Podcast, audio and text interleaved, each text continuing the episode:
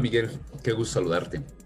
El día de hoy quiero comentarte por qué es importante la educación financiera y identificar los elementos necesarios para eh, poder conservarla y tenerla. El objetivo primordial de la educación financiera es contribuir al bienestar económico y que las personas puedan visualizar de manera mucho más clara las oportunidades que tienen en un futuro próximo.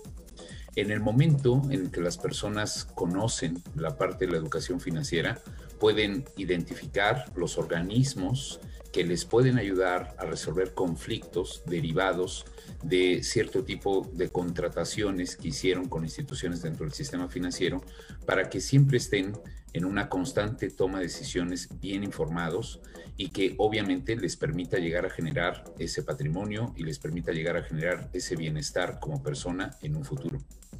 Hoy en día, la encuesta nacional de inclusión financiera 2018 es una encuesta eh, trianual.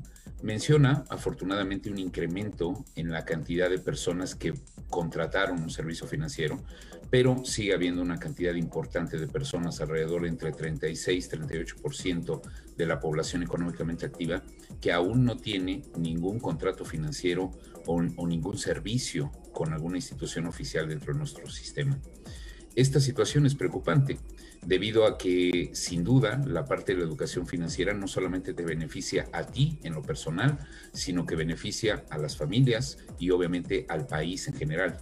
Un país que está recargado en el ahorro, la inversión y el manejo prudente y diligente de sus operaciones financieras, sin duda llega a una parte mucho más fácil de desarrollo y desde ese punto de vista creo que es muy importante recalcar una y otra vez la importancia que tiene la educación financiera.